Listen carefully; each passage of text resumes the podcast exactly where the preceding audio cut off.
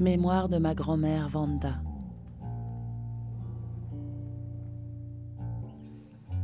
J'en reviens maintenant au début de 1940. Après de longs mois d'attente, nous avons eu quelques nouvelles de notre famille. Ma grand-mère Babounia et les tantes allaient bien. Elles nous ont écrit que notre appartement avait été endommagé pendant la bataille de Varsovie. Un obus parti de l'autre côté de la Vistule avait détruit une paroi sur lequel se trouvait mon portrait de jeune fille. Nous n'avions pas de nouvelles de oncle Max. Et c'est tout ce qu'on nous avait dit. Ensuite, nous avons appris que ce n'était hélas pas toute la vérité. J'ai réussi à faire parvenir à Babounia un peu de thé par un ami qui rentrait à Varsovie. Il est revenu à Bucarest. Je ne sais pas pour quelle raison et par quel moyen a-t-il pu faire ce voyage aller-retour, mais nous a fait savoir qu'il lui a fallu raconter deux fois à Babounia tout ce qui me concernait tellement elle en était heureuse. Je m'imagine comme cela a dû lui faire du bien de savoir que nous étions tous les trois ensemble et que nous allions bien. Pourtant, nous n'allions pas être ensemble pour longtemps. Le tour que les événements ont pris me semble incroyable encore aujourd'hui. C'était comme si un grain de sable s'était mis dans une machine bien réglée en causant sa perte. Je n'appelle pas un grain de sable, bien entendu, ni l'entrée de l'Italie en guerre du côté des Allemands, ni la chute de Paris, ni la capitulation honteuse de la France. Ça, c'était des drames internationaux. Tandis que ce qui nous arrivait était d'une incroyable bêtise que je n'aurais jamais pu prévoir, et qui a eu des conséquences incalculables pour ma mère et moi. Je résume la situation en quelques mots. Mon père a fui le camp de Dragazani grâce aux vêtements civils que je lui ai trouvés et apportés sans qu'il fasse un effort.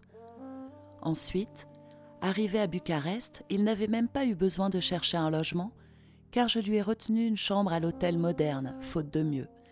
Ensuite, ma mère et moi avons trouvé notre logement. Il a reçu son permis de séjour à Bucarest grâce à ma visite réussie à la préfecture. À l'ambassade, on l'attendait, et il n'avait qu'à aller prendre son poste.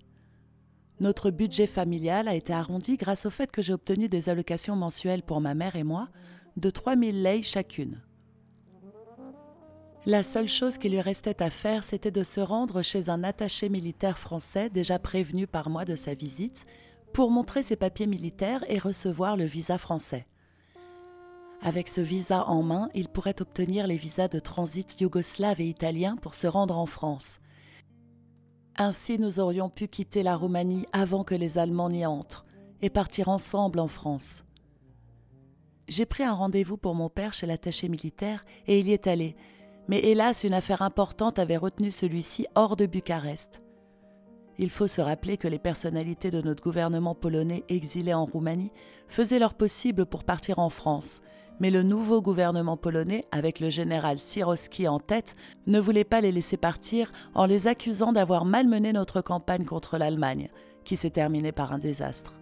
Je pense que la compliquée question polonaise et tout ce qui en découlait à l'époque devait causer beaucoup de graves problèmes à l'attaché militaire français. Et qu'en contrepartie, un rendez-vous manqué avec un officier polonais ne lui semblait pas très important. C'était déjà très aimable de sa part de vouloir s'occuper de mon père. La secrétaire fixa un autre rendez-vous à mon père. Un peu vexé, il s'est rendu pour la seconde fois à la mission française. Le malheur a voulu qu'après une heure d'attente, on a fait savoir à mon père que la voiture de l'attaché militaire fut bloquée par la neige en rase campagne et que celui-ci ne pourrait pas joindre Bucarest le soir même. Furieux, mon père est entré à la maison en disant que lui, capitaine de l'armée polonaise, n'allait plus faire l'antichambre devant le bureau de ce petit Français de rien du tout, et qu'il ne s'y rendrait plus jamais. En apprenant ceci, j'étais désespéré. J'ai tout fait pour que mon père y aille encore une fois, sans succès car mon père était offensé dans son honneur polonais. J'ai proposé de lui obtenir un visa d'ouvrier car j'ai rencontré quelqu'un qui était prêt à lui donner.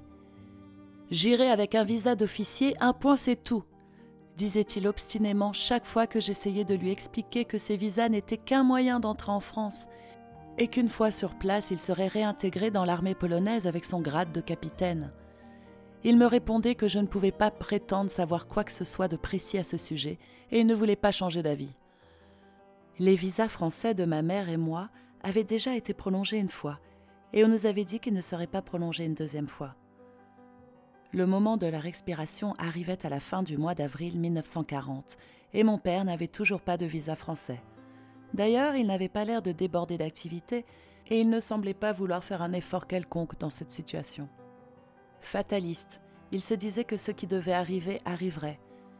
Et c'était moi qui me démenais pour l'aider, mais tous les chemins vers un visa d'officier passaient par l'attaché militaire, chez qui, vexé, il ne voulait plus jamais retourner. Les Polonais se vexent facilement, et souvent pour des bêtises. Le problème était devenu très grave. Fallait-il nous séparer et laisser mon père à Bucarest et partir à Paris pour essayer d'y contacter ses amis qui lui enverraient de là-bas des visas d'officier Ou bien fallait-il rester à Bucarest ensemble et ne plus penser au départ en France? Cigogne et la plupart de nos amis étaient déjà partis. Je suis sûre que s'ils avaient été encore à Bucarest, Cigogne aurait probablement réussi à convaincre mon père de ne pas s'obstiner inutilement mais il n'était plus là. On attendait l'entrée des Allemands en Roumanie pour la fin du mois de mars. Ils sont arrivés plus tard, mais ils y sont arrivés quand même. J'avais une peur bleue des Allemands. Ce qu'ils faisaient avec les jeunes filles m'épouvantait. Je voulais aussi revoir Cigogne. Il m'était donc difficile de ne pas insister pour partir.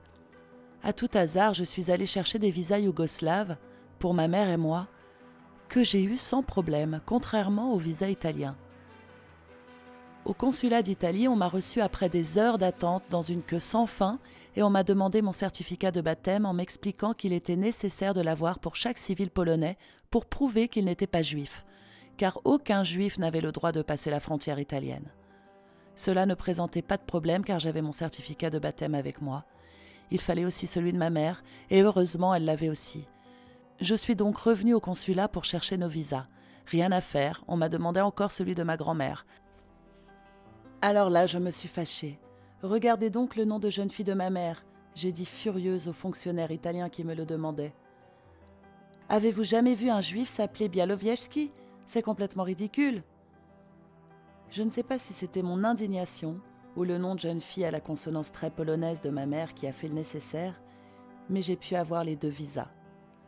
Le destin a décidé de la suite. Comme par hasard, quelques jours avant l'expiration de nos visas français, un convoi de voitures de l'ambassade partait du Bucarest à Menton pour ensuite être acheminé à Angers. On a offert de nous faire profiter de ce moyen de transport pour nous rendre en France, ce qui avait l'avantage de ne rien nous coûter de plus que les prix de nos hôtels pendant le voyage. Il a fallu se décider très vite. Dans une semaine, nos visas pour entrer en France seraient périmés. Je poussais mes parents à ne plus hésiter Ai-je bien fait? Ai-je mal fait? Encore aujourd'hui, je ne sais pas y répondre. Nous avons donc quitté Bucarest le 27 avril 1940 dans une bouique gouvernementale qui était censée nous appartenir, conduite par un major de l'armée polonaise. Deux ou trois voitures pareilles à la nôtre suivirent, et nous sommes arrivés à Menton après avoir traversé la Roumanie, la Yougoslavie et l'Italie, avec un arrêt aussi à Venise, où un Italien rencontré dans un café voulait nous convaincre de ne pas aller en France puisque la guerre était déjà gagnée par les Allemands et que son pays, l'Italie, allait rentrer en guerre bientôt. Le printemps commençait déjà à s'éveiller, et ce voyage aurait pu être agréable si mon père se trouvait avec nous. En nous éloignant de lui de plus en plus, nous en souffrions terriblement. Maintenant, je crois que notre séparation a été une folie et surtout un drame pour ma pauvre mère.